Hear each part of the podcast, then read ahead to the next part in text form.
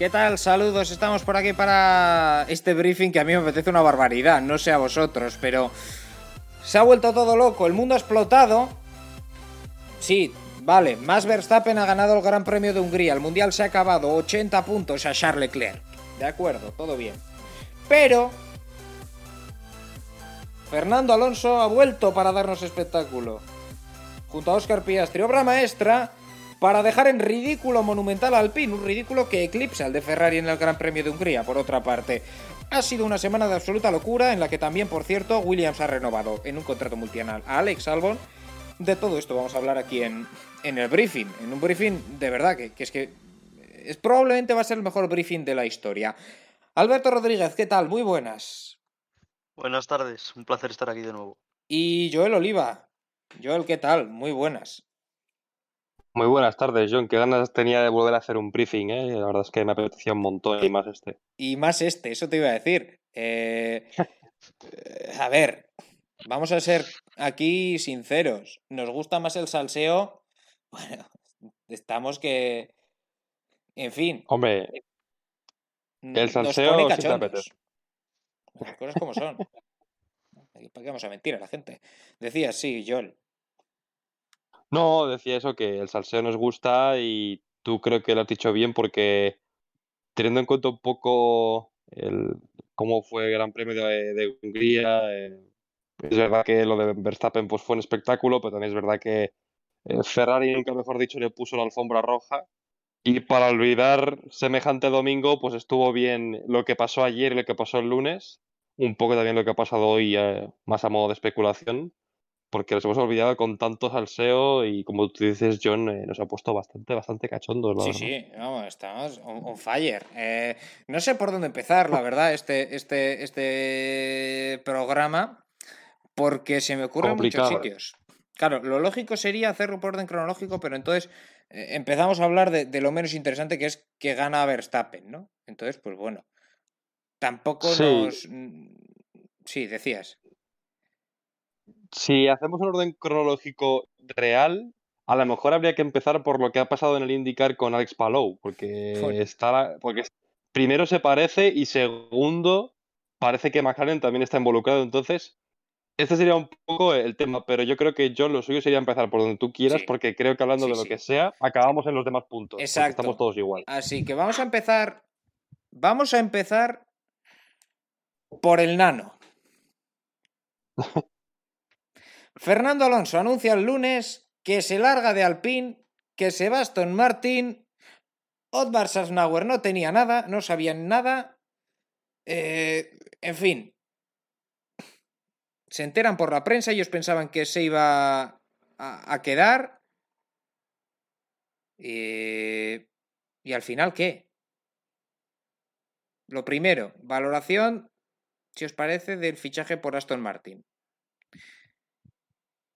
Muy buena pinta, vamos a ser sinceros. Alberto, no tiene.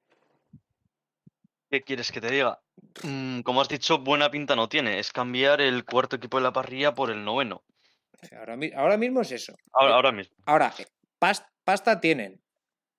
Y fichajes tienen también. Que se han Eh, fichado a media parrilla de ingenieros. Exacto. Eh, se dice, Joel, ¿no? Que Martin Whitmarsh, que ya conoce a Alonso, eh, estuvo Sí. con Martin Whitmarsh, que era, bueno, eh, cuando la cara visible de McLaren fue después de Ron Dennis, pero ya estaba antes, evidentemente, cuando, cuando Ron Dennis era la cara visible.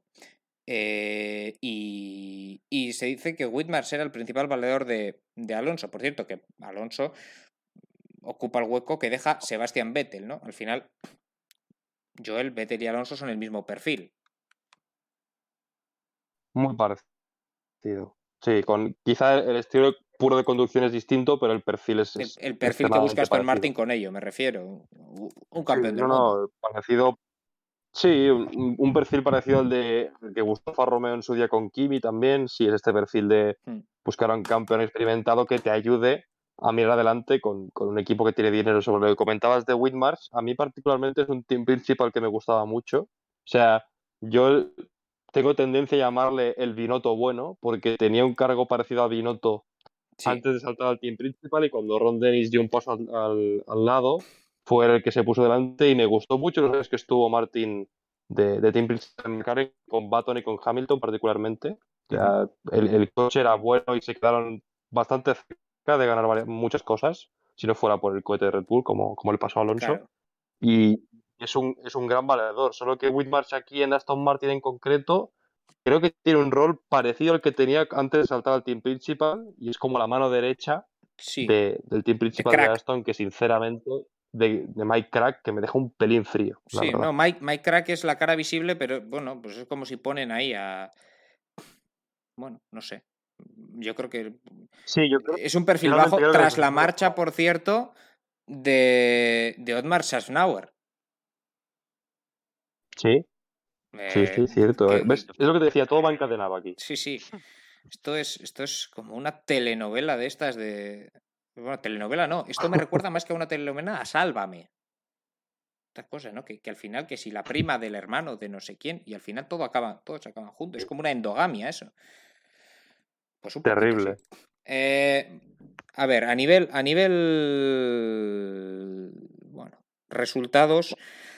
No parece un gran movimiento. O sea, es difícil saber dónde estarán el año que viene los equipos, lo que queráis. Pero complicado. Eso Ahora sí, mismo una decisión un poco cuestionable en cuanto a resultados. en cuanto a resultados, exacto. Mm. Ahora, va- vamos a poner también otra cosa en la balanza. La pasta. Eh, hombre, Fernando Alonso tampoco querrá cobrar mal. Es lógico, es lícito, es un bicampeón del mundo y tiene su, su caché. Y Aston Martin no tiene problema en pagarlo, porque está papá Stroll pagando la fiesta. La de su hijo y la del pero- compañero. Siempre está pagando Papá Stroll, que, que además es, creo que un capricho también, eh, Ma- Martin Whitmarsh aparte, creo que el capricho de Lawrence Stroll por tener a Alonso en el equipo que sea con él, es un capricho que tiene desde que entró él en la Fórmula 1. Sí, sí. Siempre se le ha visto hablando con él, Lance era fan de Alonso, o sea, es una cosa también que viene hace tiempo. ¿eh? Sí, sí. De Mm. hecho, que no es, la, tener. no es la primera vez que, que negocian. Alonso y, No, no. y Aston Martin, evidentemente, desde la llegada de, de. Lawrence Stroll, precisamente. Eh, así que, bueno, mm, Alonso, que yo creo también hay que poner en, en la balanza, ¿no? Que en Alpine, digamos, no se ha sentido valorado. Y luego ya esto enlaza un poco con la, entre comillas, venganza. Pero es Mm. que en Alpine yo creo que no se ha, no se ha sentido valorado, ¿no? En esta negociación. No sé qué pensáis. Efectivamente. Además que le ofrecían tan solo un año y luego dejó el comentario el team principal de que habría ya a partir de cierta edad había que ir valorando eh, año a año, no sé qué, tal. Y aparte también se veía dentro de las propias carreras eh, los eh, movimientos poco elegantes, por decirlo de alguna manera, de el señor Esteban Ocon para defender posición en contra de Fernando. Eh, Bueno, yo- creo que eso es otro tema, pero que no, que no creo que hayan mediado aquí, porque yo creo que Fernando y, y Esteban se llevan bastante mejor de lo que parece, aunque el otro día lo arrastrará contra el muro, pero en, en el, en el caso de que se sintiera poco valorado, yo sí lo creo, pero creo que tampoco el equipo ha dado la talla. O sea, aparte de que no estaba bien valorado, es que además el equipo es, está a la altura de Ferrari en cuanto a estrategias, en cuanto el coche creo que es menos de lo que parece y los pilotos están sacando muchas cosas que creo que no tiene. Sí, eh, Y yo creo que le- yo creo que Alonso se ha encontrado, perdón, yo ya acabo, que no tiene el coche que le habían prometido, porque creo que le habían prometido muchas cosas, se fió por ser Renault y creo que él, él ha visto, vale, este año no, pues que el que viene tampoco y el siguiente tampoco. Exacto. Y aparte, más allá de el coche, que Aston Martin, digamos, una moneda al aire, mm, porque Sí. puede ser, eh, digamos, un proyecto similar a McLaren Honda en cuanto a que inversión hay y puede salir muy mal a pesar de que haya inversión. O otros dicen, no, Red Bull también empezó así. Pues sí, a ver, la, la realidad es que Red Bull empezó así, ¿no? Compró un equipo medio bajo, metió pasta y, y- y- en cuatro años estaban ganando mundiales. Sí, Sí, o el año de Brown, que fue el primero y el único. exacto. Quiero decir, Eh, sí, yo creo que el pensamiento de Alonso ha sido se han visto en, en Alpine. Sí, yo creo que el pensamiento ha sido en Alpine. Sé que ni en cuatro años voy a estar porque he visto lo que hay y creo que no hay más. En Aston a lo mejor estoy detrás, pero es que a lo mejor también estoy más adelante. Sí. Entonces, para quedarme, a Alonso le da igual ser séptimo que ser decimocuarto. O sea, es, es como a Vettel, es un tío que quiere estar delante. Ha probado, ha visto que aquí no hay manera, pues lo que hará es probar allí, le da igual estar 14, pero si a lo mejor le catapulta al podio, pues le saldrá cuenta. Yo creo que es mejor eso en, en su cabeza, ¿eh? Que quedarse quieto aunque esté en los puntos siempre, le da igual. Exacto, para pelear por, la, por ser octavo siempre, ¿no? Como este fin de semana, por ejemplo, pues no le, no le renta. Claro. Prefiere arriesgar a estar decimosexto o, oye, igual, vete a saber qué es lo que pasa, porque Aston Martin ha invertido, no sé, son dos- 200 millones en un nuevo túnel del viento, una nueva fábrica, en fin, al lado de Silverstone, precisamente. Eh, desde luego la pasta la están, la están poniendo los de Aston Martin. Seguro que el contrato de Alonso también es más económicamente de lo que le ofrecían en Alpine, seguro. Muy Eh, posiblemente. Y, aparte, hablaba Joel, ¿no? De, de fallos del equipo en cuanto a, sí, vale, el equipo comete fallos, pero Joel no se siente valorado, lo- iba más enfocado a, yo no sé hasta qué punto le habrán estado amenazando o no, oye, que tenemos a Piastri, que ahora iremos con eso. Pero yo creo que Joel... Eh, Schaffnauer decía, no, no, yo no estaba cuando ficharon a Alonso. Eh, es Sí, la de a su edad hay que evaluarle cada año. Iba, iba dejando lo que se suele llamar recaditos. Iba dejando recaditos, ¿no? Como a mí este me lo han puesto. Y yo tengo aquí a un australiano que es buenísimo en el banquillo esperando, calentando. Eh, y yo no sé hasta qué punto a Alonso eso le ha sentado mal. Que digan, oye, o sea, Alonso eh, dice, no, yo soy bicampeón del mundo, a mí no me vengas con que prefieres a otro. O sea, no sé si me explico yo. Y, y no solo bicampeón del mundo, bicampeón del mundo con vosotros, Exacto. que os he dado lo único que tenéis en Palmares en Fórmula 1. O sea, e- es incluso peor. Y yo creo que el- la, la ofensa de verdad de, de- de Alonso, en parte será la de Otmar, lógicamente, que es el team principal, pero yo me acuerdo, que además creo que fue en el Gran Premio de España, Sí. en la que creo que quedaban 10 minutos para que se, para que se diera la, la vuelta de formación y hablaba Luca de Meo, que es el CEO, diciendo algo parecido. Ya diciendo que, que no sabían qué hacer con Alonso, que Oscar era muy... O sea, el periodista no le había preguntado por Piastri, Mm. simplemente, que creo que era Albert Fábrega, es simplemente por la renovación de Alonso y su respuesta ya fue que tenemos a Oscar. Entonces, ostras, tío. eh, ¿Sabes? No puede ser que hables del único tío que te ha dado títulos en tu historia y que, y que lo que se tenga en la cabeza de decir es que tenemos a Oscar. Es muy bueno, pero hombre, ya parece que lo tenéis fuera de los planes, ¿no? Ya se ha des- desarrollado el coche y ya fuera, o no, no se entiende. Sí, Hmm. Básicamente estaban dando a entender que le estaba, le estaba calentando el asiento a Oscar Sí, Piastri. y eso, y que, le- y que un año bien, pero bueno, ya veríamos. Luego le, da- le ofrecían ese uno más uno, ¿no? Ese de te evaluamos. Sí, Y y yo creo, por cierto, sí, sí. Que Alonso con, con 41 años y con los que tenga, ahora mismo, Alonso ahora mismo, está entre los mejores pilotos de la parrilla. O sea, Alonso ahora mismo está mejor que. Esteban Ocon en la plenitud de su carrera. O sea, es que esto no es ninguna tontería. ¿Quién está rindiendo mejor? ¿Está rindiendo acaso peor que Ocon? Que Ocon, insisto, Ocon no es malo. No, Hostia, no, no es este- nada malo, ¿eh? Esteban Ocon no es un mal piloto. Y Alonso piense regularmente está teniendo más ritmo que él. Ah. Eh, Al- Alonso seguramente top 5 en esta parrilla, sin problema. sí, mismo. top 5 O sea, o, o por ahí, pero sí, sí. sí, puede estar ahí porque además, aparte del talento que ha tenido siempre, eh, tiene como esa madurez de haber visto otras categorías que le han aportado mucho. Yo este año lo estoy viendo un poco menos, pero el pasado fue un escándalo, con un coche peor además. Sí, exacto. O sea, yo creo que esta además también hay un poco de esto de es que para nosotros no quiero rendir, porque yo creo que no se siente, como tú decías, John, valorado ni, ni muy cómodo con el coche, incluso creo yo. Pero, pero está claro que Alonso en un que Alonso en un buen coche estaría arriba, yo creo que Cero no lo duda dudas. absolutamente. no, Clarísimo. la edad ahora mismo es un número. Exacto. Porque el estado de forma es buenísimo. O sea, eso es, es evidente. Sí. Bueno, no sé si queréis comentar algo más de lo de Alonso Aston Martin. O ya podemos pasar con el Mm. tema 2, que es el 1.5 en realidad, que es. eh, Alonso dice el día 1 que se va. Pensaban. Pensaban. En Alpine pensaban que se iba a quedar. O sea, esto no es eh, ninguna tontería. En Alpine pensaban que Alonso se quedaba. O sea, estas últimas semanas, si te fijas, en la rueda de prensa ya, ya no sale Safnauer, sacan a Permane.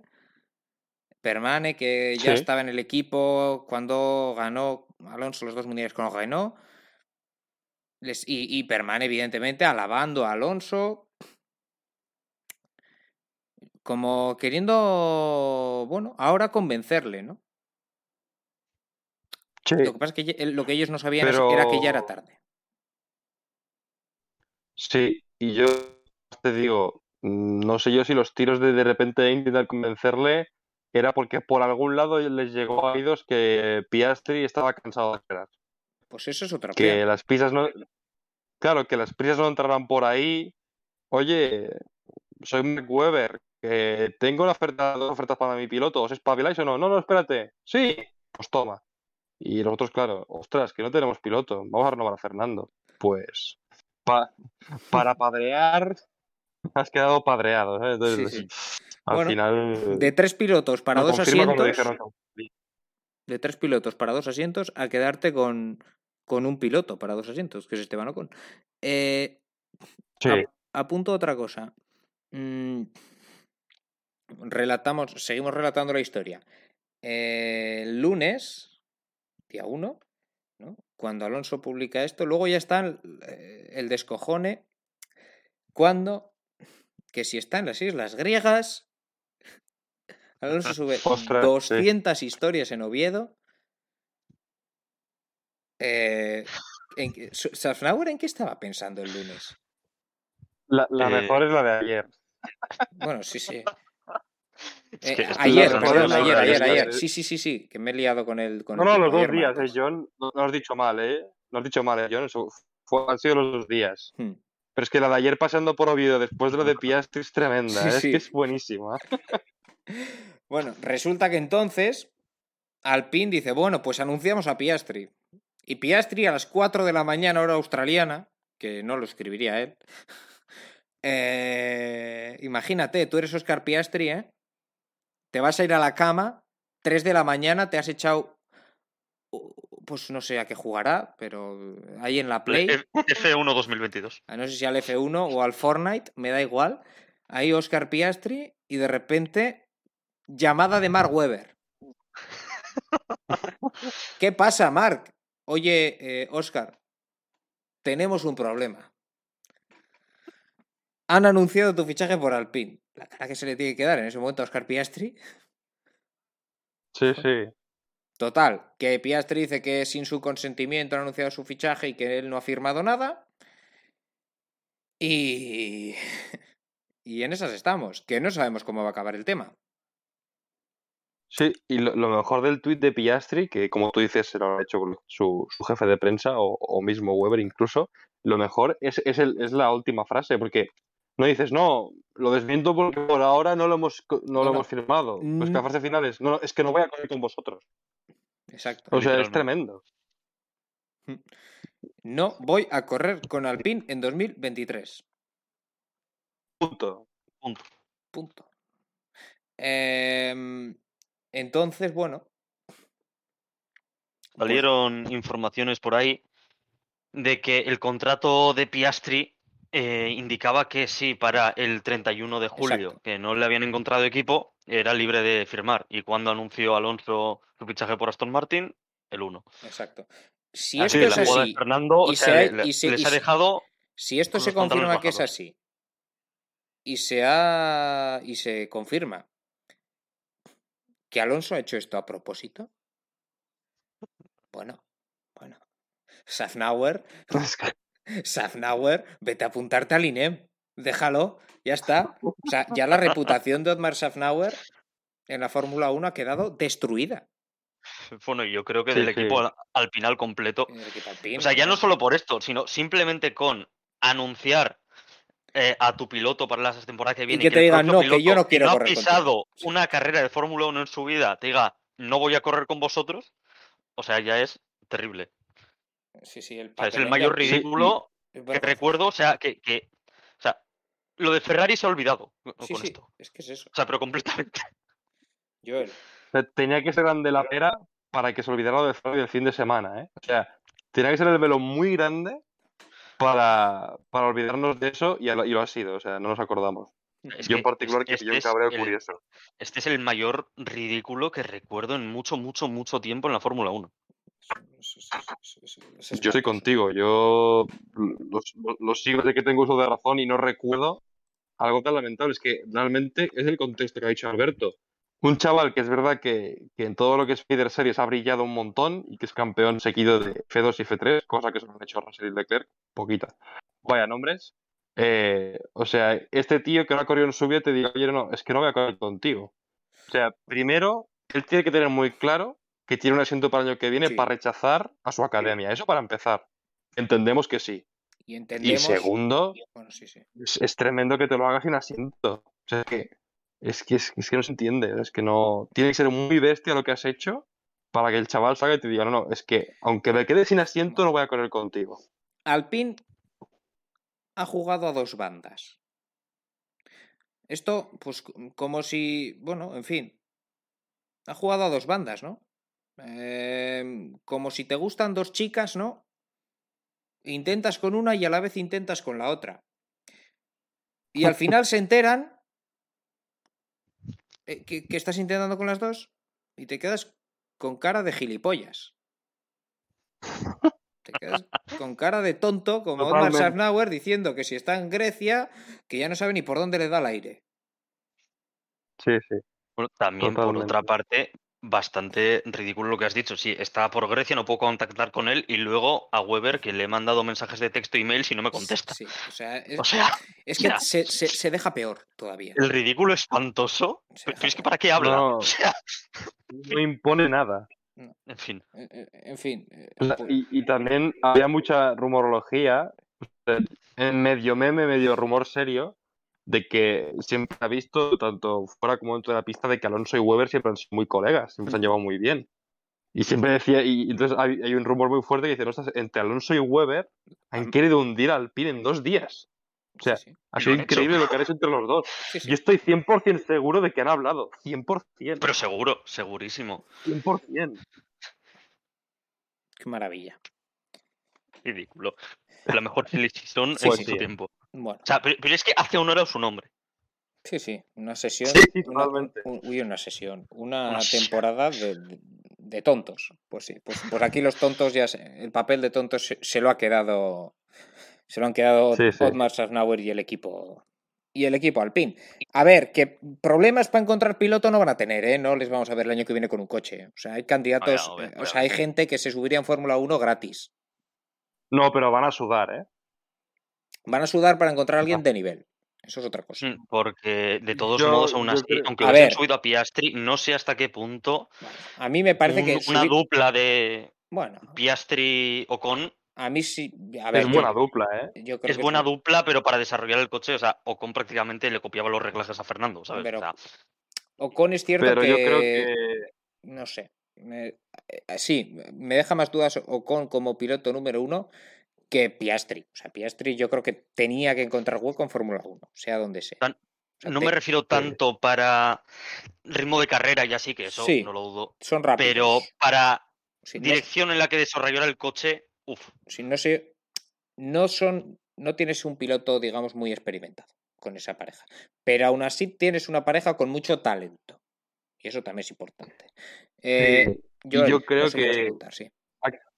Sí, no, creo que hay que tener en cuenta lo que apuntábamos antes los tres, y es que si realmente hay un punto de la temporada, que lógicamente no es ahora, eh, Alpine quería echar a, Alonso, o echar o no seguir con él, yo creo que es porque en parte el coche de entre comillas el futuro lo tienen desarrollado, porque no se quitarían de encima a Alonso sin aprovechar su, su, su sabiduría, su experiencia y su talento. Entonces, yo creo que también van por aquí los tiros, lo que decía antes Alberto, no calentarle, pero Alonso le ha podido hacer el coche a Piastri, que yo creo que era un poco la, intención de a la estrella joven del equipo, que le haga la- el, coche el, el tío más laureado del equipo. Entonces, si lo querían echar, yo entiendo que no había mucho más que desarrollar. Y creo que también en parte estaba aquí la decepción de Fernando de decir, ostras, lo he desarrollado y es que no he encontrado nada para ganar. Aquí creo que todo tiene un poco que ver y, y yo creo que si Piastri estuviera en Alpine lo, lo haría bien, el equipo iría adelante, pero sí creo que el equipo no tiene más que para ser cuarto en los próximos años. Si es que tiene para ser cuarto en los próximos años, que ya veremos. Y es que tiene, sí, yo digo, como tope, como techo. Sí, sí, no- porque el equipo McLaren, en teoría, bueno, también veremos este año quién acaba cuarto en esa pelea igualada. Eh, veremos cómo queda después de esto el equipo Alpine, que es otra de las vertientes que no hemos hablado. ¿Cómo va Alonso ahora el día, eh, pues el que sea, do- 2 de agosto? Se planta en Spa-Francorchamps. ¿eh? Y, Sí, de hola, septiembre. hola, chicos. ¿Qué tal? ¿Eh? ¿Qué tal las vacaciones? Yo, Bueno, yo por, yo por Oviedo muchos, muy bien. Que se encontraría la puerta cerrada del, Sí, sí. del box. eh, bueno. Eh, lo que pasa que aquí quien más tiene que perder es Alpine en las nueve carreras que quedan. Porque Alonso, Sí, eh, sumar 20 puntos más o menos a estas alturas de su carrera, sumar tres séptimos puestos, dos octavos, le da igual. Pero. Alpine está cuatro puntos por delante de McLaren en el campeonato de constructores, en la cuarta plaza. Así que yo creo que encima se van a tener que. No sé. Bueno, se van a tener que comer su rabia los directivos de Alpine, ¿no? Y. Venga, Fernando, ánimo. Tú puedes. Efectivamente, porque. uf. Es que, Ay, es- ay, ay. es que, es que Alpine necesita los puntos. O sea, aquí eh, está en juego la pasta. Sí, O sí. sea, esto. El campeonato de constructores es sagrado. Sí, es lo que hemos hablado siempre, que para los equipos es más valioso el de constructores que el de pilotos. Aunque se venda a la inversa, a lo que le interesa siempre el equipo es el de, el de constructores hasta que se ve un claro candidato sobre todo al de, al de pilotos si, hay- si es necesario hacer algo Sí. más. Pero el que ellos quieren ganar siempre es el de constructores, que es el que realmente a ellos les, les va bien, ¿no? Y también es el que da más, prestigio. Exacto. A la marca sí, exactamente. bueno. Para la marca, claro, claro. Bueno, pues eh, veremos eh, cómo es la vuelta a la oficina en septiembre, será muy interesante. Eh, Piastri, vamos a ver, damos por hecho casi que lo tiene hecho con McLaren, ¿no? Mm, ¿O no? Yo lo daría por hecho, pero entiendo que sí. Bueno, Es que si no, Es que a mí lo, que me descuadra del tema McLaren es Alex Palou. Es lo, lo único que me hace que, me, que digo, ostras, no acabo de entender qué están haciendo. Porque Ricciardo tiene un año de contrato. eh, han fichado a Palou, aunque seguramente es- esto no, no se tirará adelante porque el juicio entre McLaren y Chip Ganassi, que es el equipo de Palou en indicar, seguramente lo ganan ellos, porque tienen razón, básicamente. Pero si por un casual ganara McLaren y se quedan con Palou, yo creo que hay un problema gordo. Quizás son conscientes de que no lo van a ganar. No lo sé, ¿eh? Pues pregunto. Sí, pero tú, pero tú crees que han fichado a Oscar Piastri en dos semanas. No, pero. Es que por eso bueno, digo, digo no, no, me, no me acaba de cuadrar. O sea, ya solo me cuadraría que Ricky- que, A ver, lo que, lo que que cuadra es ocupara el hueco de Norris cuando se retirara Hamilton, pero es que Lo para eso faltan un par de años mínimo. Lo que cuadra, punto número uno, es que Ricciardo no tiene ninguna pinta de que vaya a seguir. Tenga contrato o no tenga contrato. Sí, si no lo no, no te estás- pero Si no, no, No te, huele. no te mueves tanto en el. O sea, no, no tiene mucho sentido moverte tanto si va a seguir Ricciardo. sí. Eso para, para empezar.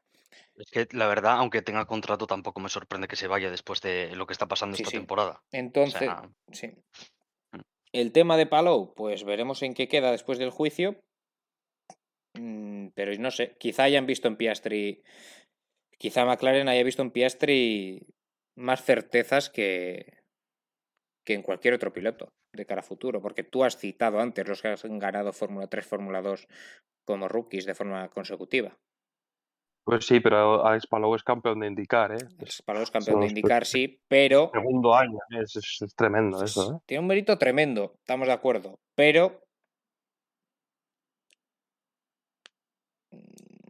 No sé si. Y no, y, y- y- no, no solo eso, John, sino eh, McLaren no es tonto. Sabiendo el lío contractual que había, ¿tú crees que se iban a meter ahí si no vale la pena traer a un tío como este?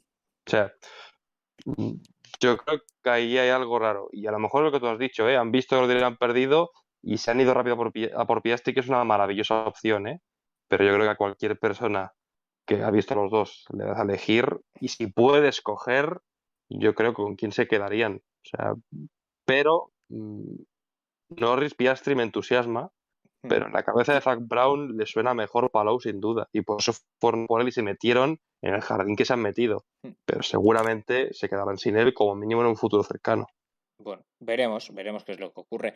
Eh, en cualquier caso, eh, si Piastri llega a McLaren, que parece que es una opción bastante probable, podemos decir. No Es la que tiene más números ahora mismo, sí. Exacto. Se quedaría con Norris y, y Piastri, que es una dupla pues con muchísimo talento también.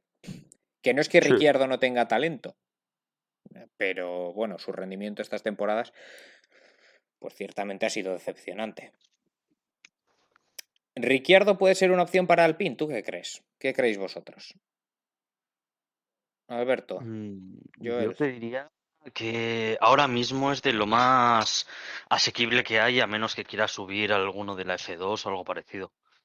Pero si no, si quiere un piloto experimentado, Ricciardo son las mejores opciones que tiene. Sobre todo porque salieron los en las declaraciones, no tengo muy claro de quién, de que eh, la salida de Ricciardo de Renault que no sería un obstáculo para que volviese, no sé qué. Puede ser. Sí, ¿no? yo, yo creo que es una opción, pero creo que queda mucha silly y, y he leído de, de periodistas que, que, bueno, que te- te- tipo insiders, tipo Fabricio de la Fórmula 1 que, Sí. que dominan, diciendo cosas locas como Joe Saward, que por ejemplo decía que Mick Schumacher o no tenía asiento o que lo tenía en Alfa Tauri. Era Alfa Tauri. O sea, que Sí, todo empezaba eh, porque Mick salía de la FDA, que eso sí que es verdad, porque me lo han confirmado varias personas. Y que el tema diría que Mick estaría en Alfa Tauri. Eso quiere decir que Gasly tendría que salir. Y Alpine lleva muchos años detrás de Gasly, muchos. Sí. Y a lo mejor, aunque tenga contrato, sería el momento de, de dejarse la pasta y pagársela a Gasly y tener la dupla francesa, el equipo francés y, Y ser el equipo odiado de toda. España, Pero- de esa manera. Sí, la verdad. Los pilotos a mí sí nunca me han caído mal ninguno de los dos, pero está claro que para la gente que de esto sí. Y, y al final yo creo que Gasly es una opción, creo que Zu es una opción también. eso- eso es lo que yo os iba a apuntar, ¿eh? Yo este, este nombre quería sacar. Juan Yuzu. Zu ha sido dos años miembro de la academia de Alpine y, y dejó de serlo cuando fichó por Alfa Romeo, pero ya conoce al equipo, se conocen entre ellos. Mm, No es un gran piloto, pero no lo ha hecho mal para ser su primer año. Hmm. Que yo pensaba que lo haría bastante peor. Es chino, que Y eso a- y lo que- siempre aporta dinero. O sea, eso te Claro. decir. Sí, sí, Aporta dinero, aporta digamos, fans, así, en números brutos, Sí, sí, sí. simplemente por ser un piloto chino. O sea, esto funciona así. Y, y veremos. Pero yo Zu lo veo con opciones. Eh, Sí. Mm, veremos.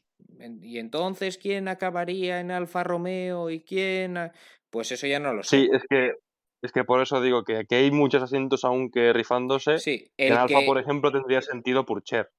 sí, el que ya tiene asiento confirmado, y era de esperar, para el año que viene y para eh, más años, es Alex Albon en Williams, que ha renovado hoy. Bueno, Sí. no sé, ¿Qué os parece la, la decisión, Joel, Alberto? A mí, buenísima. A mí, Alex es un piloto que siempre me, me ha gustado mucho y, y además es, es una, pers- una persona súper amable y, es muy parecida a Leclerc en ese sentido. Son muy honestos, como Russell, son chavales muy honestos que, aunque sean pilotos de Fórmula 1, pues siempre tienen los pies muy en el suelo y yo creo que siempre se merecen estar ahí arriba por talento y por actitud. Y, y yo creo que, que Alex se merece estar ahí y se merece incluso cuando lo encuentro lo siento mejor. Es, es un muy buen piloto y, y creo que lo que tiene que hacer es un poco lo que ha hecho Russell. Eh, estar los años que pueda ahí porque todo lo que tenga red de rodaje te ayudará, mucho mejor eso que estar parado. Y quién sabe si algún día Williams pega un pelotazo y el día que tengas la oportunidad subes para arriba. Y, y ya está, pero, pero yo creo que Alex merece estar ahí y creo que en su momento merecerá también la oportunidad de volver a demostrar que, que tiene talento. No, a lo mejor no para ganar títulos, pero sí para estar arriba. Eh, Alberto, Eh, completa, completamente de acuerdo. O sea, por talento yo pienso que debería estar en la F1. No dio malos resultados. Lo único que, bueno, ya sabemos cómo es el entorno de Red Bull, que no lo pone fácil para nuevos pilotos. La mínima que falles un par de veces te echan. A menos que seas Max Verstappen, que si fallas un par de veces te dan un- una cachetada y ya lo venga para adelante. Pero sí, me parece una renovación bastante merecida y ojalá que de un paso adelante el Williams se pueda competir por algo más. pues bueno, eh, renovación, insisto, por un contrato multianual, no se especifica cuántos, no sé si serán dos o tres, entiendo.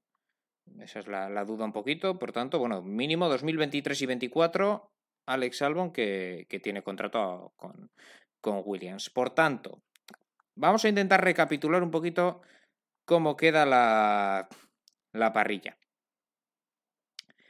Tenemos en el equipo Mercedes, evidentemente, a Luis Hamilton y a George Russell. Vale, bien, todo ok. Red Bull, Verstappen y en teoría otro año más de Pérez. En principio sí. Y nada parece indicar que no vaya a ser así, porque bueno, Sí. como escudero, chapo. Me extrañaría que no fuese así. Sí. Ferrari, Lo único, sí, no, no, solo iba a decir que lo único que a lo mejor privaría es que algún piloto de la Junior de Red Bull tuviera opción de ganar F2, pero como no es el caso, pues eh, yo creo que tiene carta blanca Pérez. Ha tenido, entre comillas, suerte, porque el año, excepto el principio, para mí está siendo decepcionante otra vez. No, creo que como escudero bien, pero se le está poniendo una cara de botas que no me gusta porque creo que no acaba de rendir para el coche que tiene. Y, y eso ha tenido, entre comillas, suerte de que Gasly y Sunoda este año no están súper entonados y de que abajo no hay ningún chaval, Vips, Lawson, llámale como quieras, que este año, pues por lo que sea, no, han, no han metido los resultados como, como se esperaba, pero es que Pérez está ahí porque no le, toque, no le queda otra casi. Ferrari, Leclerc Sainz, evidente. Aquí lo que habría que cambiar es otra cosa y no los pilotos. Sí, unos cuantos además. Eh, seguimos hacia abajo. McLaren. Bueno, primero, bueno, vamos a intentar hablar de los que tienen ya completa la alineación, que en realidad no sé si me he dejado al- algún equipo, o solo son los tres de arriba los que tienen ya cerrado al, al 100%. Mm, Porque Sí, que, est- que estén los dos cerrados, yo creo que creo nada que más. es... No, McLaren... ¿No? sí. McLaren no. No, Ah, eh, Aston Martin, Aston Martin. Aston Martin, evidentemente, sí, sí, es que muy abajo Sí. me he tenido que ir. Aston Martin con, Mm. con Alonso y el hijísimo Stroll. Con, con nuestro querido Fernando Alonso y con el señor del contrato infinito. Exacto. Este, este sí que tiene un contrato multianual, ¿eh? El No, de este creo- yo diría que este ni ha firmado. Todo queda en Este casa. Contrato Eh, vitalicio sin cláusula. E- es- Este más bien, Sí, ma- sí. Más, más que de contrato, podríamos hablar de que papá le da la paga. Sí, exacto. Eh, Eh, Ha bueno, firmado en la mano de papi. entonces tenemos seis equipos que no tienen completa su alineación. Sí. Alpine. Alpine tiene a Ocon. McLaren a Norris. Porque Ricciardo damos casi por hecho que se va. Alfa Romeo a Bottas. Haas a Magnussen. Alfa Tauri a. A ver, en teoría Gasly tiene contrato, pero veremos. Y su Noda todavía Sí, no, tiene que renovar. Así que lo dejamos en blanco todo. Y Williams tiene a Albon. Sí. Eh, vamos a ver. No sé si te atreves, Joel, a, a- a tirarte a la piscina. Uf. A ver, Alpine. Otro, Alpine, lo más día lógico, hemos dicho que era Ricciardo. O sí. Gasly. O Zu. Todo lo que se escape de que- ahí. No, yo creo que está ahí. Yo creo que está, que está por ahí, pero es que como todos, como muchos de estos dependen de otros, es muy difícil acertar. Yo, Mm. yo ahora mismo diría Zu, porque Zu no tiene contrato, ya ha sido de la casa, da dinero, eh, no te va a meter problemas, estarán tranquilos solo haciéndole caso a Con y Zu por ahí, no sé. Mm, sí, realmente va a ser así. Yo creo que, Venga, porque Ricciardo, por mucho que se quieran, no, no sé. No... tu apuesta Y es con el rollo del contrato, pues no sé. Yo diría Zu. Eh, Alberto, ¿tú con, ¿tú con qué te atreves aquí? Yo diría que eh, Ricciardo. Ricciardo. Pero también me haría una gracia excesiva que fichasen a Gasly y se Sí, sí. convirtiese en el equipo alpine, el equipo más odiado de la historia de España. Exacto. No, no, yo, yo estoy deseando que fichen a Gasly. ¿eh? Va a ser muy gracioso. Eh, McLaren, Norris, entendemos que con Piastri. Esto no está cerrado, pero bueno. eh, nos sorprendería, Sí, nos sorprendería lo contrario. Com-. Compañero de botas, Alfa Romeo.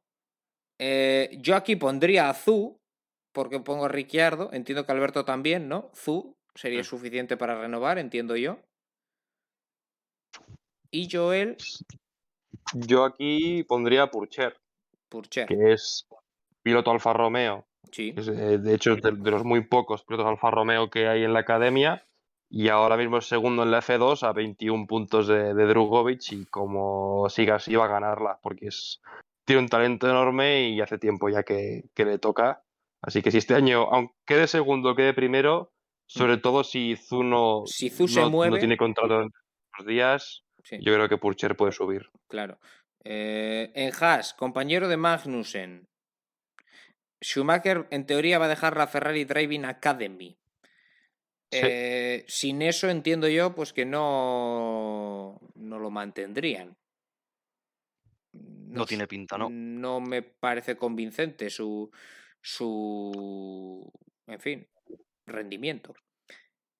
¿Qué Vale. pu- ¿Quién puede ir a Haas? Yo tengo claro. Tú lo tienes claro. ¿Quién va a ir a Haas? Yo diciendo que Zu iba al pin, yo creo que a Haas puede ir Ricciardo. Ricciardo a Haas. Sí, y, y- y lo digo porque pagan mm, lo, en lo he oído algo por ahí y, Sí. y- y no me descuadraría, ¿eh? Yo no sé de dónde van, a- o sea, no sé si Ricciardo va a preferir irse a Haas o irse a su casa.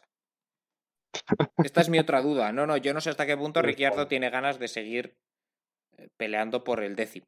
O sea, Mm. esta es Bueno. otra duda lícita. Nunca se sabe. Bueno, tú pones a. Yo aquí pongo. Yo no sé quién poner, la verdad. Yo, mira, yo, si me permites eh, tirarme a la piscina completamente, Venga. o sea, que, que no va a pasar, pero es que me haría muchísima gracia, yo digo que va a volver Antonio Giovinacci. Ostras. Eso, es- eso Pues se ha hablado, oye. no es descabellado, ¿eh? Oye, Pero que es que me da tanto palo. eh, yo voy a decir, venga, a la piscina me tiro yo más. Nick de Vries. A la... Uf, Ala. uf. Mi otra opción era. Ah, estoy- Mi otra opción era renovar a Schumacher, ¿eh? O sea. Así las no, creo que, no creo que sea una opción descartable, ¿eh? Tampoco. Es que. Bueno. veremos. Joder, a mí a Debris yo creo que se ha ganado una oportunidad. Pero bueno, Sí, bueno, Mm. por lo menos. no sé si para C1, pero sí. Es que insisto, ¿eh? que mi, mi alternativa era renovar a Schumacher. Pero bueno, Sí, una de sí, esas dos cosas. Te la contamos, te la contamos. Eh, Alfa Tauri. Lo- si, su- si, Alfa o sea, si Alfa Tauri o el entorno Red Bull ficha a Schumacher, a, a- Yo me vuelvo loco. a mí o me lo van a tener que explicar. A mí también, o sea, de verdad, ¿eh? Mm, O, mm, o ha resucitado no. Michael. Ha llamado a Helmut Marco. O sea, Bueno, bueno, a ver, oye. no, resucitado. Quiero decir, no, sé, no sabemos en qué estado está Michael Schumacher. Vale. Uy, John, ay, ay, La- ay, ay. la que mañana tienes una llamada La, de Jean Todt. la aclaración de cada día.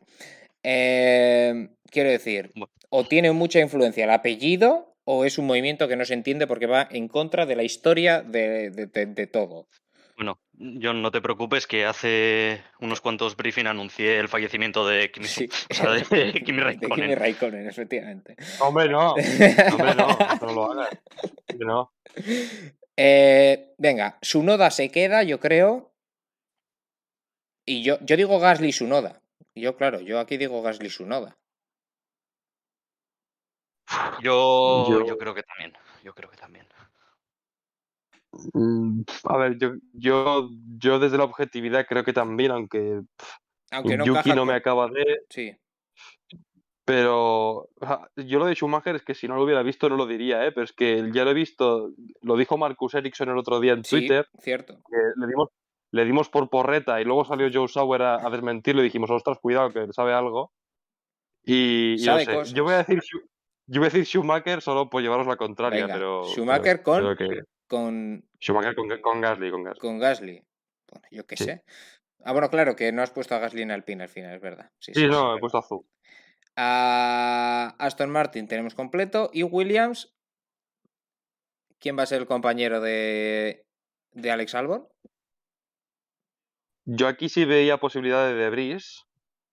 Sí, Yo, yo creo que el asiento de Williams depende. está entre Debris, entre Logan Sargent, que yo creo que si Sargent consigue la superlicencia que le vale haciendo top 5 en F- F2, ahora es tercero y va Mm. bien, eh, creo que podría estar ahí, pero también creo que incluso Schumacher también tiene opción de estar aquí en Williams, ¿Y porque también decían que yo creo que a Latifi se le acaba el grifo.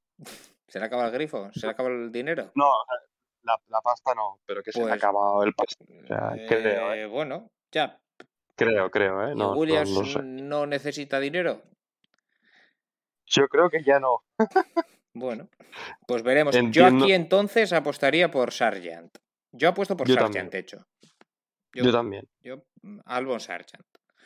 Sí, yo también. Además, ¿Alberto? una pareja muy, muy molona, ¿eh? Ujú. No sé, no sé. Yo aquí te diría a Debris. De Bris, venga. Bien, bien tirada. Pero en cualquier caso, un rookie ponemos en Williams, ¿eh? Sí, Todos, si sí, os fijáis. sí. O sea, sea Sí, De Vries o además, sea Sargent. sí. Aparte de- del rookie y el talento que lo tiene, es que interesa tener un piloto americano también. Igual que interesaba en su momento que estuviera Zhu, que Mm. Sargent es bastante mejor que Zhu, interesa tener un piloto americano que, que atraiga y que esté en un equipo de renombre como Williams. Interesa bastante. Bueno, pues, Además, con circuitos nuevos en Las Vegas y en Miami Sí, este sí. año y Sí. el Cota siempre in- interesa. y tanto que interesa eh, esa expansión mm, americana, estadounidense, mejor dicho. Eh, bueno, pues así sea. Yo también creo que va a ser Sargent. ¿eh? Así que bueno, veremos cómo va evolucionando esta silly season. Pero bueno, eh, tenemos que dejar esto a un lado, el, el jiji jaja, las risas, el vacile, a su fufu. Y hablar un poquito de lo que sucedió en el Gran Premio de Hungría, ante en esta Bueno, segunda también- parte del programa. Que, que También antes- puede haber según se mire, ¿eh? Pero bueno. Bueno, si, si no eres fan de Ferrari. Eh, Gran Premio de Hungría, mejor carrera que en otras ediciones, Cierto es. porque... La estuvo muy bien. No, sí, sin lluvia, hablo de paréntesis. Ah, vale. Eh, Vale, la vale. lluvia del año pasado estuvo estupenda, pero en una carrera en seco en Hungría normalmente pasaban pocas cosas. Hombre, da la sensación ¿no? de que estos coches nuevos pues sí, al final sí va a ser verdad que es algo más fácil seguir al coche de delante. Sí, yo creo que se notó bastante. Bueno, y lo que se notó bastante eh, es que las condiciones climatológicas, aunque no llueva, condicionan mucho. Porque del calor del viernes al frío del domingo, da la sensación de que Ferrari perdió por lo menos medio segundo. Eh, más allá de la estrategia, más allá de esto, que hiciera frío, ¿no? Joel no favoreció. Pero Charles con el medio le estaba sacando 7 segundos a Russell, o sea... A Russell sí. Estoy comprando Bueno, a Russell y a todos, y a todos. No. porque, no sé. Yo, yo creo que... no, en ritmo no, ahí no estoy de acuerdo. O sea, Verstappen se mantenía. Pero yo creo que si la...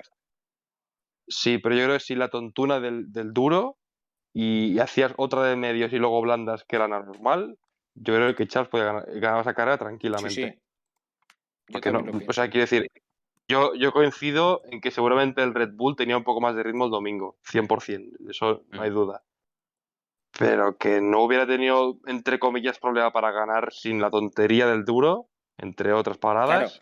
Todo también. esto O sea, es que. porque, porque salía eh, décimo Verstappen, que también es una cuestión a tener en cuenta que los Red Bull salían décimo Ah. y un décimo. No, sí, sí, es espectacular. Y con trompo, es que es que es que es que Verstappen es, es Vettel ya. Es, es Vettel que, que le daban hasta golpes en el coche cuando trompeaba y aún así le daba igual. Pues sí. ya se es- convirtió en eso, que aparte de ser sobradamente bueno, es que ya tiene el toque de varita, que ni se te rompe el coche, ni pierdes segundos, haces un trompo y haces un 360 y te quedas de cara. Bueno, ese tipo de cosas que dices, bueno, es que ya. Eh, en cualquier caso, clasificación en la que tuvo un pequeño problema de fiabilidad del Red Bull. Y hacía mucho que no pasaba esto. Pero el sábado, el domingo no les pasa, tú. No, no, eso ya. Los- Eh, Los problemas del domingo ya los arreglaron a principio de temporada. ni tanto. Exacto, lo hicieron una vez y a tomar por saco. Lo hicieron bien hecho, ¿eh? también hay que decirlo. Lo hicieron Sí, sí. un full, Ah, un full en. Bahrein. Equipazo. Y, y luego a partir de ahí, bueno, pues trabajando muy bien. Eh, Russell que logró, hay que hablar de Russell. O sea, antes de ir con, Sí, con Verstappen, hay que hablar, hay que bravo. hablar de la pole de George Russell. No se la Qué esperaba nadie. grande. No se la esperaba absolutamente nadie. Y de repente, wow, Sainz Pole, no sé qué, de repente, boom, Russell. Vuelta extraordinaria del piloto de Mercedes, Claro. porque, a ver, el Ferrari andaba más. Las cosas como son. O sea, yo creo que es. Pero yo- pero aprovechó muy bien las condiciones que había Sí, sí. y aparte, pues, un vuelto es un espectacular de la manga porque es un extraordinario. pilotazo.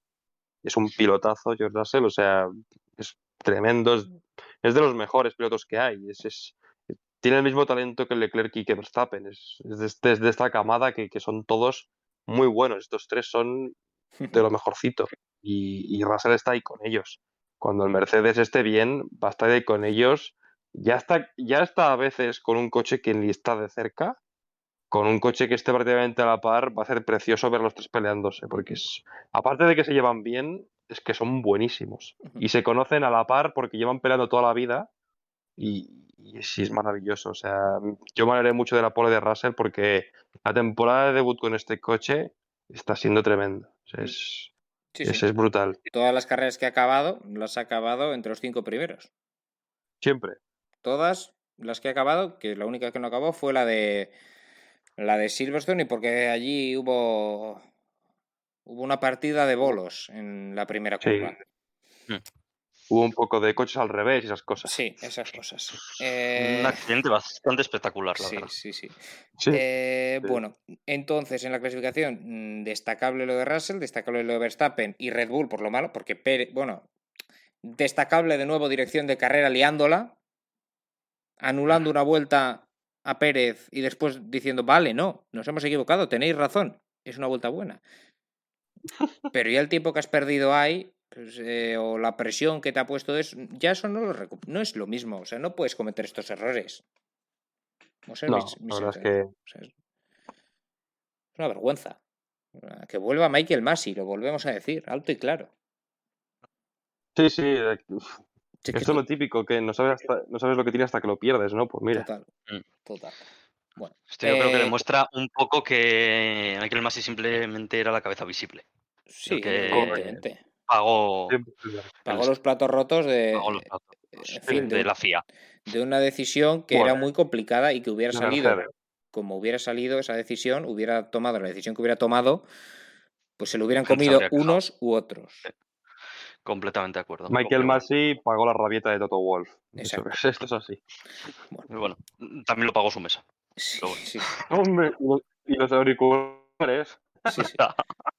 Bueno, Pero bueno, hizo lo Ah, mejor para el espectáculo y le queremos O- por eso. Ocon, que al final en Q3 se sacó una vuelta, no sabemos muy bien de dónde, fantástica, y acabó por delante de Alonso, después de estar claramente por detrás en Q1 y Q2. Vueltón de Ocon para ser quinto. Norris, otra vez fantástico también, cuarto. Y después llegamos a, por cierto, Sainz eh, que clasificó delante de Leclerc. Bueno, mm, por lo menos Aleluya. Eh, eso iba a decir, por lo menos eh, es de celebrar que ya esté con, o sea, unos días por delante, otros días por detrás, que esté cerca, o sea, que esté ahí. Se, agradece que después que- de media temporada Sí. se haya acostumbrado al coche. Exacto, bueno, lleva 3-4 grandes premios, bien, las cosas como son, haciendo lo que se espera de él, ¿no? No es, Mm. no es Leclerc, pero no está mal, Cerca, pero sí. exacto. Eh, está haciéndolo, de hecho, mejor que Checo Pérez en estas últimas carreras, que era un poco, ¿no? El Sí. inicio de Pérez fue mejor, pero ahora es lo, lo contrario. Eh, Carlos, que clasificó segundo, y desde ahí en la salida, pues eh, bueno, Russell se defendió bien, no hubo cambios en- entre los primeros, por tanto, bueno, todo se iba a decidir casi seguro por estrategia. Sí, y, ahí, y cuando una carrera se decide por estrategia, pues ya Pasa sabemos lo que pasa. Claro. Ya. Eh, salieron con neumático medio y ya le tiras el undercut a alguien que está con el duro. Sí.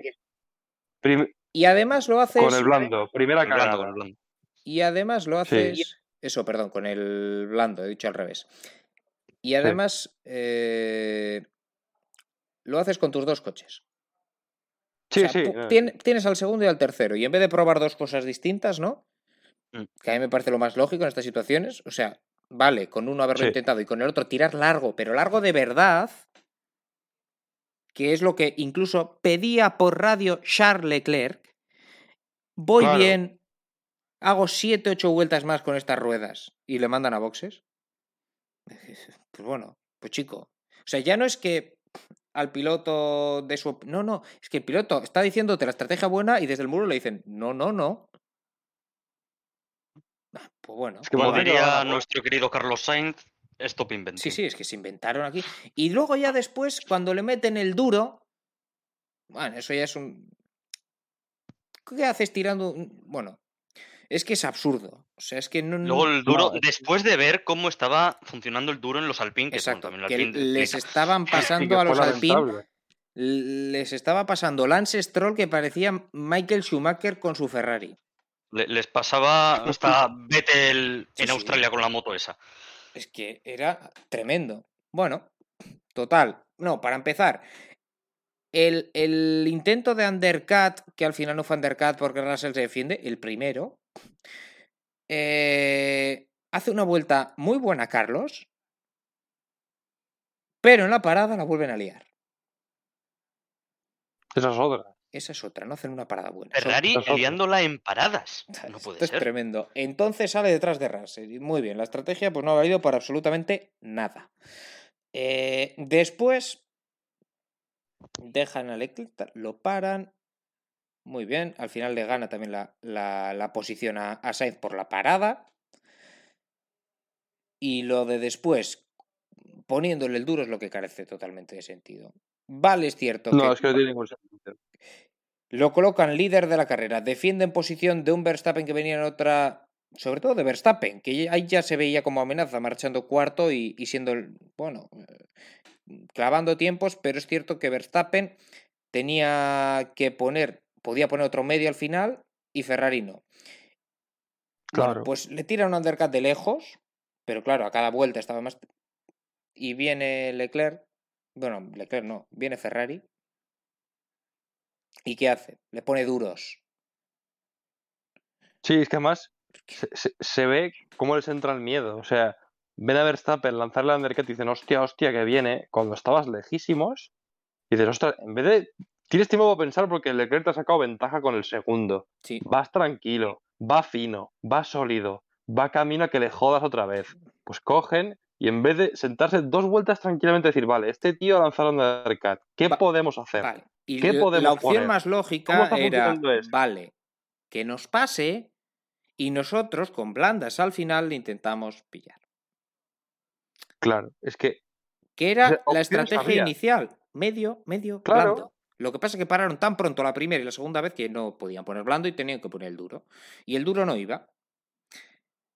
En fin, a Carlos lo que hicieron fue dejarle más tiempo en pista, ponerle el blando incluso demasiado pronto, pero claro, la primera parada había sido tan anticipada que, que ya se le estaban viendo abajo el neumático. Y también al final tuvo problemas. Es que fue falta de. Yo creo que sufren de falta de confianza en sí mismos, los estrategas de Ferrari.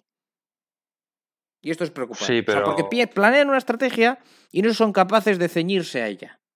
Van improvisando y la van cagando cada vez más. Esa, o sea, esa Sí, es mi pero- sensación. Pero esto es un problema, o sea, ya sé que he dicho una obviedad, pero esto es un problema, primero, porque estás en Fórmula 1 y segundo, porque estás en Ferrari. Y esto no viene ni de Hungría, No, ni no. de Silverstone, Ni ni de de este año. Mónaco, ni de este año, exacto. O sea, es que no puede ser que otra vez tengas un coche y sobre todo un piloto para ganar y que no pares de sabotear. Es que no puede ser. O sea, no se come. Al final nadie querrá ir a Ferrari. Al final Ferrari Ferrari y siempre tendrá su prestigio, pero llegará un punto que como sigan así, nadie querrá. Es que ¿para qué? Vale, sí, conduzco de rojo, qué guay. Y luego no puedo ganar nada porque no me dejáis. O sea, no se pueden hacer las cosas tan bien y estar tan atrás. O sea, Leclerc está a 80 puntos de Verstappen. A 80. Llegó a estar 60 por delante. ¿Cómo puede ser? Es que no, no, no tiene sentido. No, no. En fin, eh, y todavía hay más. En el sótano de las cagadas de Ferrari hay más. Porque la segunda parada de Carlos, no la hemos comentado, también es mala. Y después a Leclerc, Leclerc es Sí, cierto es que es- peor incluso. esto lo sugiere él. Sugiere Leclerc, dice, estos duros son una mierda, lo dice así. Sí, sí. Eh, ¿Qué tal plan C ponerme blandos ahora? Y no son capaces de decirle desde el equipo, si te quedas con los duros, que ya empezaban a entrar en temperatura y ya no iban tan mal, en realidad, en cuanto a tiempos. Las sensaciones serían horribles, ¿de acuerdo? Pero... Y decirle, es que te va a pasar hasta Pérez. Como si fue... Y el equipo no fue capaz de decirle nada, le dijeron, vale. Y salió Leclerc con sus neumáticos blandos nuevos, sexto a 8 segundos del quinto. Y que va en un Red Bull, el Sí, quinto. sí.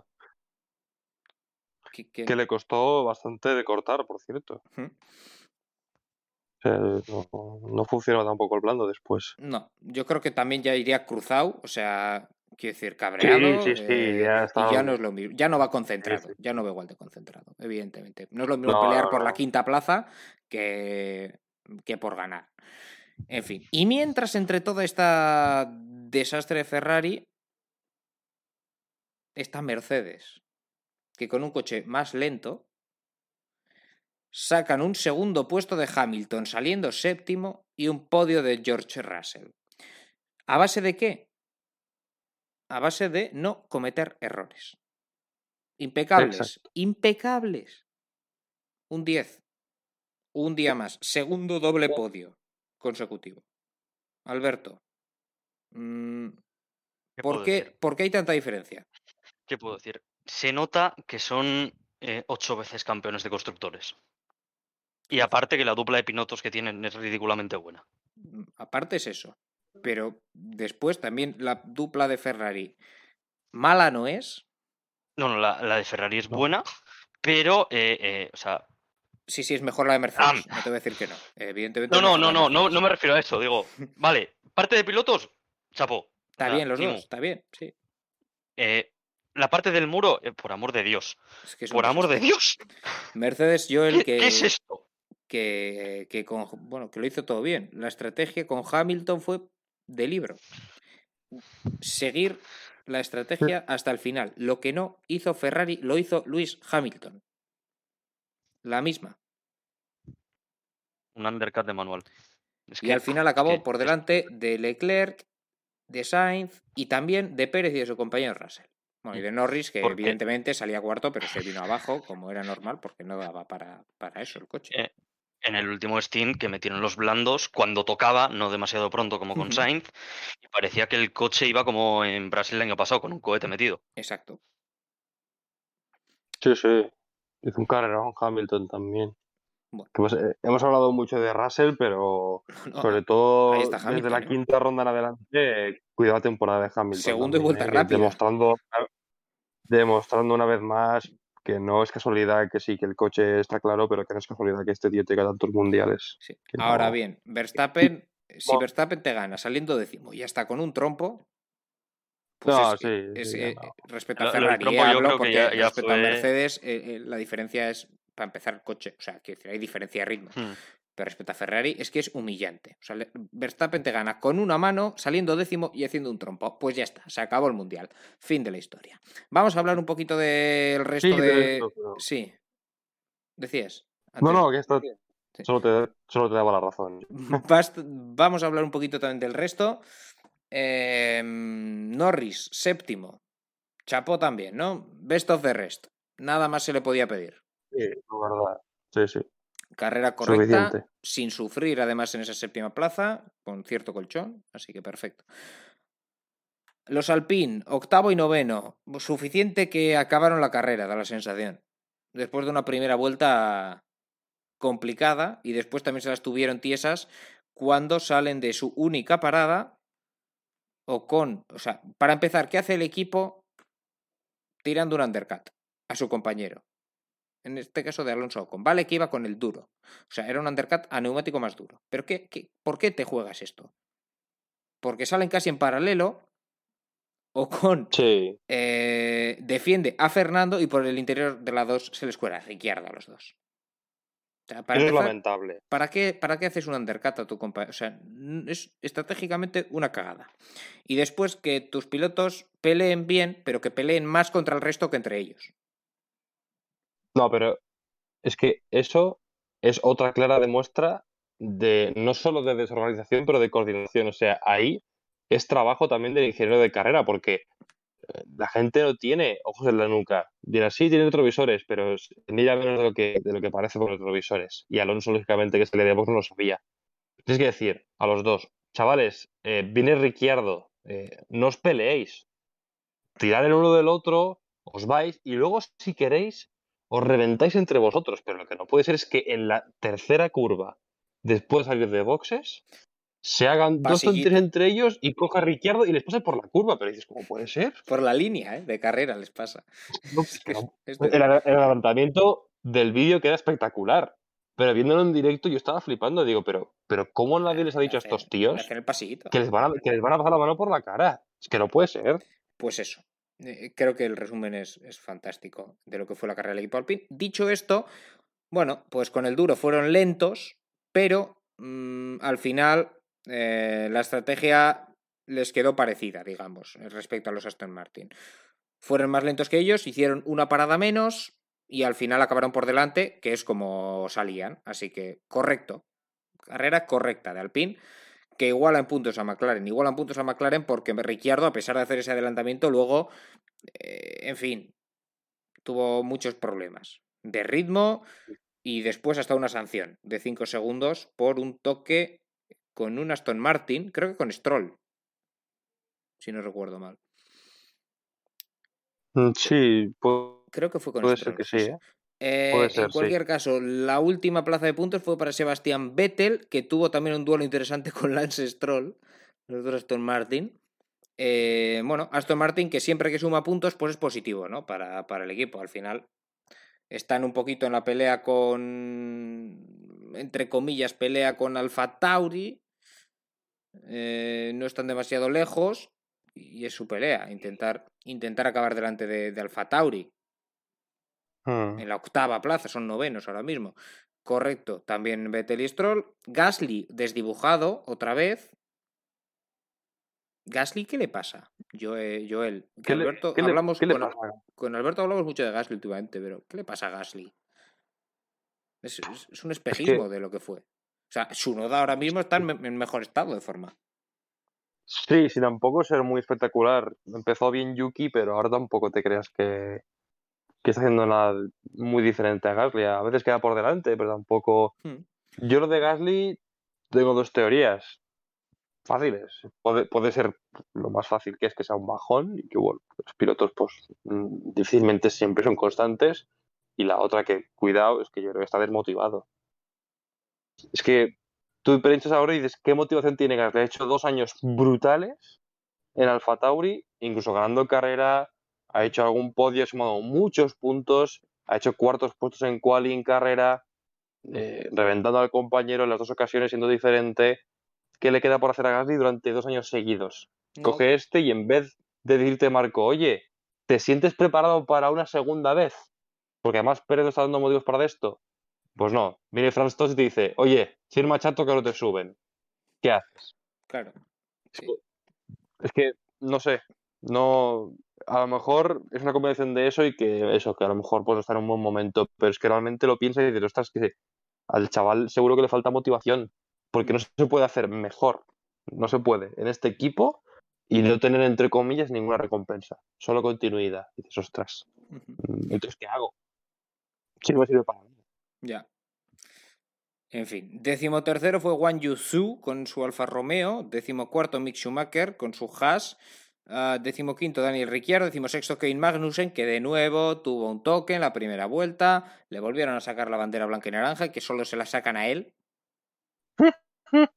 O sea, Porque iba con medio alerón colgando, si no sí, sí, iba con medio alerón colgando, pero Sí. es que es la segunda vez esta temporada que le pasa. O sea, yo es una bandera que se saca poco y siempre se la sacan a Magnussen. O sea, es alucinante. También es cierto que, que, bueno, sus motivos tiene, ¿no? En fin, Magnussen decimosexto, eh, Albon decimoséptimo y Latifi decimoctavo, Chunoda eh, con problemas decimonoveno. Ahora mismo no recuerdo qué le pasó a Yuki, pero tuvo algún toque ya desde... Paró muy pronto, ¿no? Tuvo algún problema, no recuerdo exactamente, pero sé que tuvo algún problema. No recuerdo exactamente cuál. Ah, en cualquier caso, abandono de botas, otro problema de fiabilidad en Alfa Romeo, que es el equipo con más problemas de fiabilidad en lo que llamamos de temporada. Problemas de fiabilidad, insisto, que, que, provocan DNFs, no, no acabar la carrera. Bueno, pues así las cosas. Eh, no sé si queréis comentar algo más. Pasamos, si no, a repasar la clasificación de, de pilotos y de constructores. ¿Cómo está? En este parón de verano, ¿eh? Ya no queda tanto. No, que menos de la mitad ya. Por eso, quedan nueve carreras. Y ahora mismo tiene 258 puntos Max Verstappen por 178 Charles Leclerc. Hay una pelea muy interesante en el Mundial, en realidad. Entre el segundo y el sexto hay 32 puntos. O sea, si quitamos a Verstappen de la ecuación, está muy interesante. Leclerc 178, Pérez 173. Russell 158, Sainz 156, Hamilton 146. Russell que ha adelantado a Carlos Sainz. Sí. Otra Eh, vez. Joel, Alberto, ¿quién va a quedar segundo? No quiero hablar. A ver, No quiero. me gustaría decir que uno de los Ferrari, pero ya visto lo visto, eh, No, claro, es que, es que, vamos a ver, sería un fracaso monumental que Leclerc no quedara segundo, estando como está. Pero es que yo ya, yo ya me creo todo. Yo ya me creo que Hamilton acabe segundo del Mundial. ¿Quieres saber quién va a ser segundo, John? ¿Quién? Yo te, yo te lo digo. Verstappen. También va a hacer, ¿eh? va a doblar al segundo en, en el Mundial de Pilotos, ¿no? Eh, Pues puede ser. No sé, eh, Alberto, No, ¿tú- no. ¿tú, tú quién crees que va a ser segundo? Leclerc, ¿no? Seguimos confiando. ¿A- ¿Hasta cuándo? yo, yo, mira, yo, cuando yo digo, cuando no, marche quinto en Abu Dhabi. confío, confío en Carlos Sainz. ¿Tú confías en Carlos Sainz? Bueno, Carlos Sainz. Pero un Ferrari, un Ferrari. Un Ferrari, bueno, un Ferrari. Simplemente por la Con el que la líen demostró el año menos. pasado. ¿no? Podemos decir. Con el que la líen menos. Eh, es triste, pero es así, lo de Ferrari. Yo no descarto a un Mercedes. Yo ya me tiro a la piscina y. En fin. Bueno, yo, yo, mira, yo si quedo un Mercedes no me tiro a la piscina, me tiro por la ventana. Pero Bueno, aquí está el gran salto. Séptimo Lando Norris, 76 puntos. Cómoda séptima plaza, parece, para él. Octavo Esteban Ocon, 58, a priori. Bueno, si todo va normal, también acabará ahí. Botas 46, Alonso 41. Aquí Alonso cada vez más cerca del finlandés, que empezó muy bien la temporada. Un décimo, aquí hay otro salto grande. Un décimo Magnussen con 22. Ricciardo tiene 19. Es terrible. Esto es Es terrible. lamentable.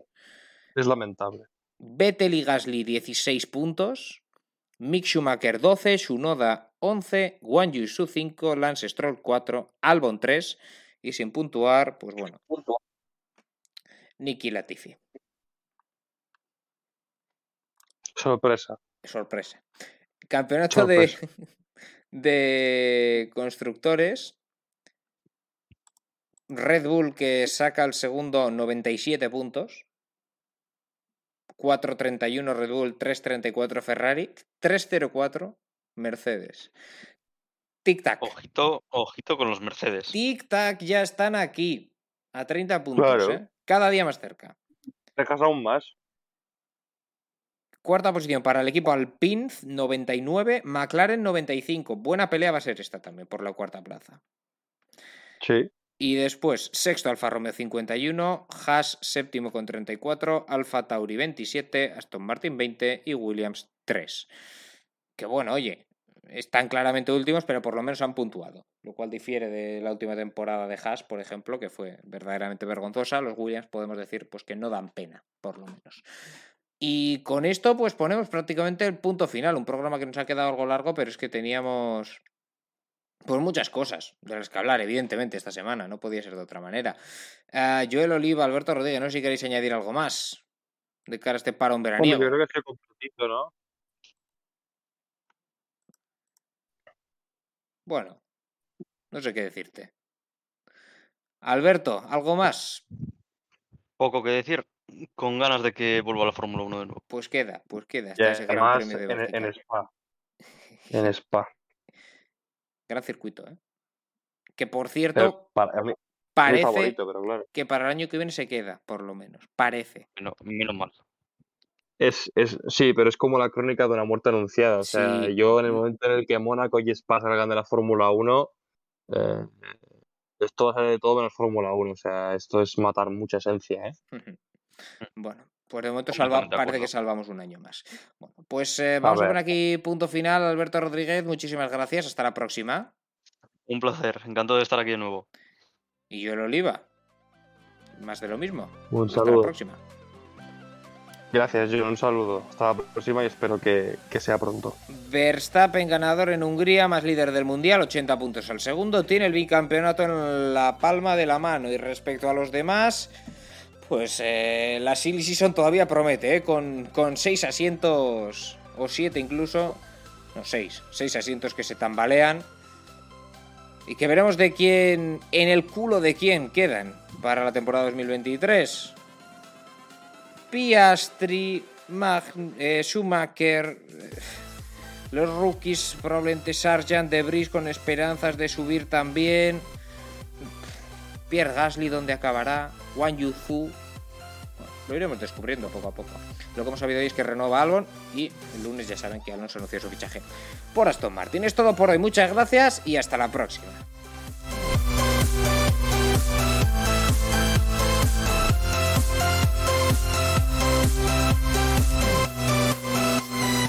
life.